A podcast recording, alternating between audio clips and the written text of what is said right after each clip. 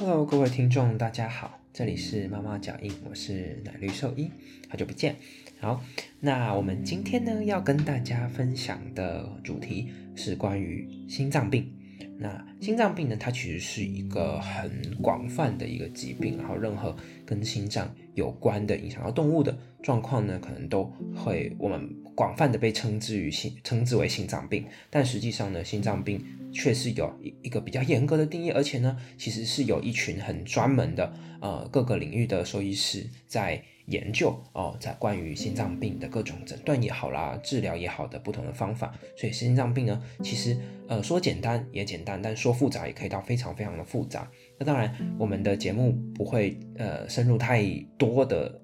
学术性的内容。那主要呢，今天的节目想要让各位事主呢有对心脏病有一个基本的认识。那如果出现了哎类类似我们节目里可能聊到的这样的一个情况，那就可以给大家一个警觉，哎，可能有问题咯。那是不是就应该要带去给医师做检查呢？大概是这样的一个概念哦。好，那我们就准备切入今天的主题了。首先呢，呃，要先跟大家说一说什么是心脏病。那心脏病的话呢，其实啊，就是你的心脏有病。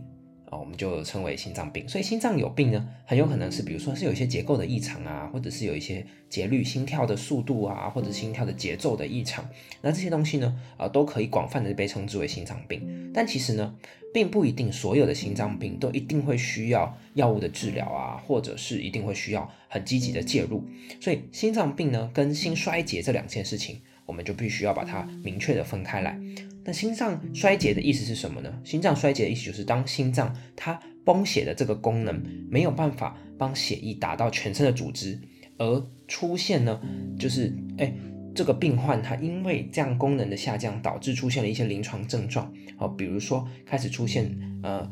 体体力。减差啦，或者活力下降啦，或者出现会喘啊、咳嗽啦，哦，诸如此类的啊，这样这样的一个临床症状开始出现了，开始身体开始已经有点负荷不了了。那这样子的状况呢，我们就称之为心衰竭。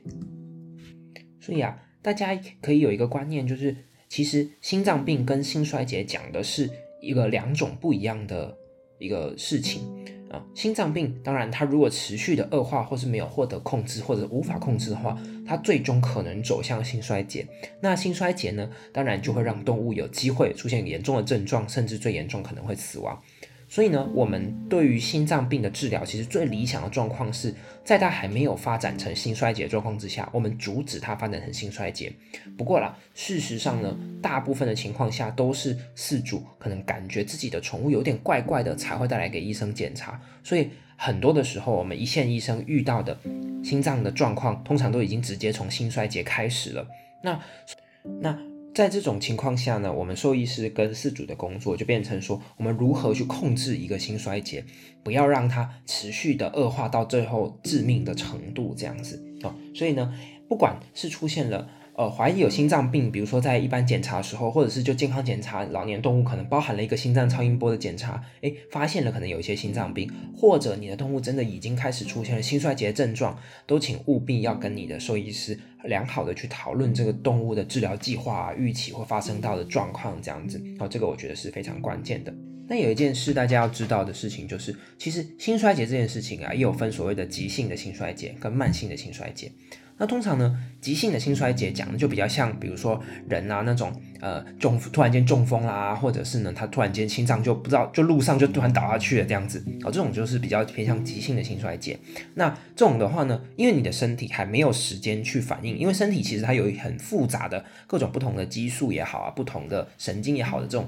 调整路径。当你的心脏功能开始下降的时候，你身体其实会自己想办法去调节的。那但是有些情况下，就是真的刚好你心脏功能突然间衰弱到你的身体没有办法去调节的状况的话，这种就称为急性的心衰竭。那这种急性的心衰竭呢，我们可能看到的就是，比如说很完全的这个人整个就很虚弱啦，全身性的血压就迅速的降低啦，心脏输出功能迅速的下降啊，然后出现路倒，甚至突然间就死亡这样的一个状况。所以有些时候如果呃真的是嗯动物可能突然暴毙啦，然后那真的有一些就是这种急性心衰竭的状况。那说真的。遇到这种急性心衰竭的状况的话，当然理想上我们应该马上进行 CPR，今后尽快的去寻找到呃医生去协助。但实际上，就我们的动物，因为大部分的情况下，当他们真的发生急性心衰心衰竭，很少有情况是事主刚刚好就在旁边的，所以往往呢，真的是急性心衰竭的动物的话，它自己如果撑不过很长就就走了这样子。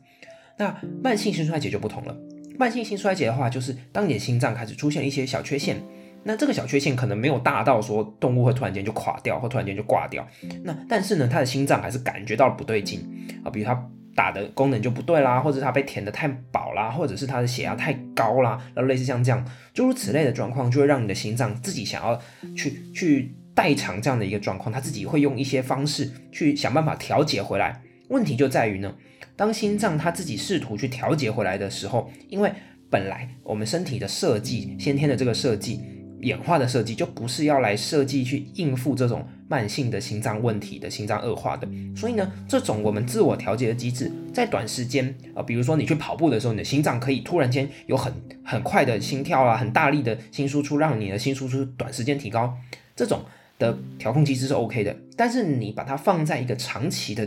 这个时间尺度上来看啊，比如说。几天、几个月，甚至几年的时间尺度上来看呢，这样的调节状况往往反而会造成心脏状况的恶化，它会导致心心脏的变形啦，然后导致血压进一步的升高啦，然后导致水分的进一步的滞留啦这些的，那这些东西反而会导致心脏病的恶化，我应该说心衰竭的恶化。所以呢，大家有一个观念就是，对于慢性的心衰竭来说的话，你什么都不做的情况之下。它多半是会越来越差的哦，因为你的心脏会变形，会影响到你整个心脏打血的功能，然后呢，会连带的影响到你全身的血压也好这些东西，然后又再回过头来影响到让心脏又变得更糟。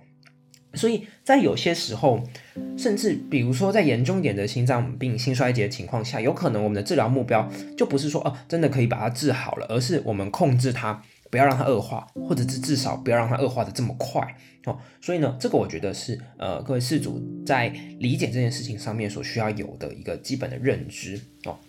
因为我们在处理的这种慢性心衰竭，它是一个慢性的疾病，而且它是一个慢性会持续恶化的疾病。也因此呢，你就需要跟你的兽医师有充分的沟通，尤其是如果你是面对了一只有慢性心衰竭的动物的话，哦，因为很多时候呢，可能即便这个医师已经做了很好的治疗了，已经做了很大的努力了，但是你还是看着你的动物状况越来越差。可这个有些时候呢，其实并不是医生的问题，不是说我们用了不够好的药啊，或者我们用错药什么的，而是在心脏病，尤其是慢性的心脏病的这样的一个过程中，有很多它其实就是一个不可逆的过程。但当然也有很多可以在我们良好的这个医疗照护之下呢，其实可以维持很长一段时间的健康了，很长一段时间的生活品质。所以大家也不要太过灰心，不要放弃的太早。我觉得就是这种问题一旦被发现，一旦被诊断出来，我们就是配合您的兽医师的一个指引去使用药物，去使用治疗，这样就可以了。那我们先很粗浅、很粗浅的大约跟大外大家介绍了一下这个心衰竭的原理之后呢。我们就准备要来再介绍一下，就是我们可能对于事主来说最重要的，就是我们心衰竭可能会看到什么样的症状啊？那一旦出现像这样的症状的话，当然我们就应该要去寻找你的家庭医师去做一个适当的检查跟诊断。那当然，如果你的家庭医师觉得有需要的话，他可能也会为你转介到后线的心脏专科的医院去做进一步的诊断与治疗。所以呢，对于事主来说，我们最常观察到的症状有哪些呢？首先，第一个啊，比较容易观察到的症状之一就是所谓精神活力的下降。那这个活力的下降呢，比较明显的可能是原本哎，可能觉得这只鼠鼠也好啊，猫猫狗狗也好，可能很爱跑很爱玩，但从某段时期开始呢，它就不太跑不太玩了，或者是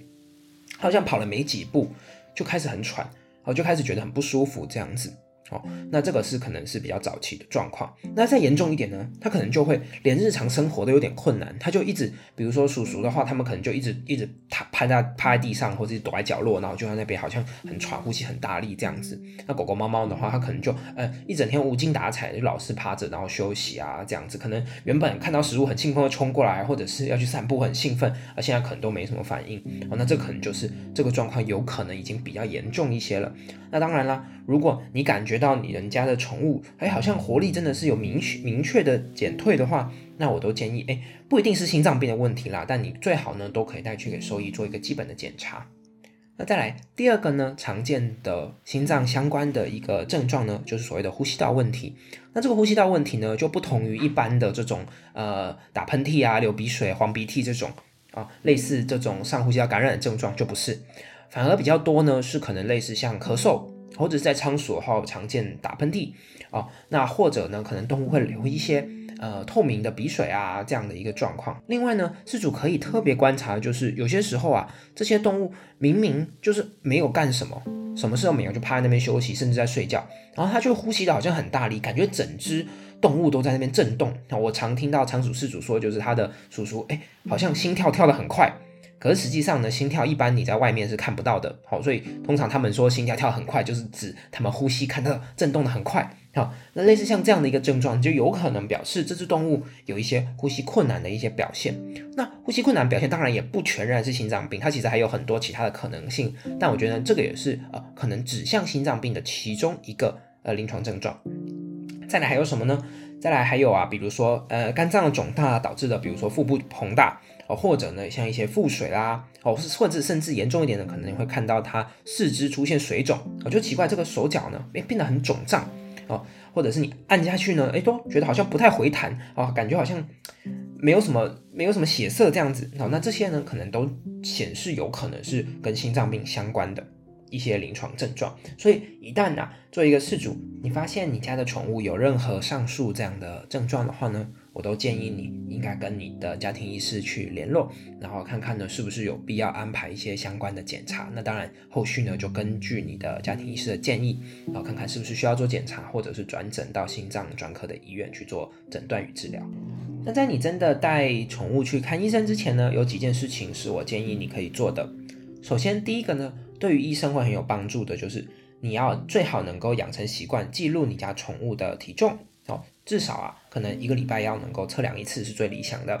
然后呢，还有最好能够记录你的家宠物的饮水、排尿量。那排尿的话，可能比较困难一点啦。但是，比如说有养猫猫的饲主，可能可以拍一下这个，诶猫砂有没有比较多、比较少、比较大块啊？那如果养狗狗的饲主的话，也可以观察一下这个尿尿出来那一滩呢，诶是不是有比较多，还是有明显的减少？饮水量就相对的比较容易估计了，因为你只要每次你换水前后呢，你都稍微帮你的水称一下重量，那你就可以两个相减，就可以大概知道你的饮水大概是多少。如果可以养成这种每日或每周的这个记录的话呢，会很有助于兽医师去评估，不单单只是心脏问题了，而是这个宠物长期的一个身体的状况啊，哈，水分的状况啊，这些都会对兽医师的诊断是很有帮助的。再来第二个呢，我会建议你可以观察的，就是去记录你家动物它们睡眠时间的呼吸频率啊，就是你就看着你的手表，然后你就数一分钟，好，那胸部或腹部的起伏呢，一起一伏就算一下，然后你就偷偷看它看一分钟，然后看看呢它的呼吸次数呢，啊，到底一分钟是多少下？那你也可以连续的去做记录，那这个呢也可以给你的兽医师在。关于心脏相关问题或者呼吸相关问题的诊断上呢，是一个很好的一个参考资料。好，那所以这个是我觉得做一个事主啊，你可以尝试去做的。OK，那去实际上去了兽医院之后呢，你的医生可能会帮你安排的检查有哪些呢？首先第一个啊，当然基本的一定会做一些理学检查，包含可能去看动物有没有脱水啊，可能会看它的黏膜颜色好不好啊，好看黏膜回血的时间好不好啊，可能会去做听诊。啊，一定应该说一定会做听诊了哈，听诊看看有没有明确的，比如心杂音啊，啊，或者是有没有明确的异常的呼吸音啊这些的，啊，那这个是理学检查最基本的部分。那除了基本的理学检查之外呢，往往啊，在一般的兽医院应该会做的还有 X 光的检查，因为 X 光的检查呢，可以协助我们去评估这动物的心脏有没有，比如说肥大的状况，它的肺呢有没有肺积水，有没有胸水的状况，然后那。呃，X 光检查也是多半的兽医院都会有的一个设备。那超音波的话就比较不一定了，因为扫描心脏超音波呢是一个比较特别的、比较困难的技术。并不一定所有的家庭医生都会去学这个技术，因为他需要花比较多的钱啊，比较多的时间，而且你也需要大量的练习才能把这个心脏超音波的扫描呃练得很很好。所以通常呢是心脏专科医生他们一定会掌握这样的技术，但一般的家庭医生呢就不见得每一个哦都会掌握心脏超音波的技术。所以心脏超音波就不见得一定是在一般家庭诊所会做的啦。但是医生还是有可能会建议扫一下超音波，主要可能会去检查一下，比如肝脏有没有明确的肿大啦，或者是有没有一些腹水啦相关的呃状况出现，好，让我们可以去去侧面判断这样一个心脏病。OK，那这个呢是一般比较常做的检查。那当然，在狗猫的话呢，呃，他们还有一些可以验血，可以有一些心脏相关的指标。不过，在我看的特宠啊，目前就还没有任何这一类的指标被发展出来了，所以目前这个就还比较局限于狗猫就是了。OK，那做了这些心脏或者是跟心脏呃相关的一些检查之后呢？你的临床医师可能他就会判断，诶，这只动物有可能出现了心衰竭状况，或是出现心脏病的情况，那可能就会建议，呃，比如转诊到心脏专科医院啊，因为心脏专科医院呢，他们主要就是有一群，诶，对心脏科很有热忱的，呃，兽医师，那他们就呃集中起来，然后呢就去钻研很多的心脏病相关的诊断也好啦，治疗也好的这些技术跟方法，那所以呢，在心脏专科医院，他们可以给到的一些心脏。的药物也好啦，或者是诊断也好啦，其实都会比一般的加医科诊所来得更全面啊，来得更先进啊。这个当然是一般加医科诊所没有办法比的啦，因为一般加医科的医生还要处理很多很多各式各样的问题啦，啊，不太可能有真的花这么大量的时间去钻研说在一个心脏问题上面这样子，所以多半呢遇到这种比较困难的。或是比较复杂、那比较难以处理的心脏问题呢，可能啊，你的加医科诊医生呢就会帮你转介到啊心脏专科的诊所去做诊断与治疗。那如果呢，呃，真的有这样的一个需要的话呢，那我也会建议你呢就听从你的兽医师的指示，去心脏专科诊所去咨询这样子。那一般来说呢，他们可能就会安排进一步的治疗。一般来说，几乎都会做心脏超音波跟心电图啦，啊，因为这个算是对。呃，心脏病的诊断来说，最基本的，呃，也是最也算是相当重要的一一环，这样子，那几乎应该是都会做的。那至于有没有需要再做其他的检查呢？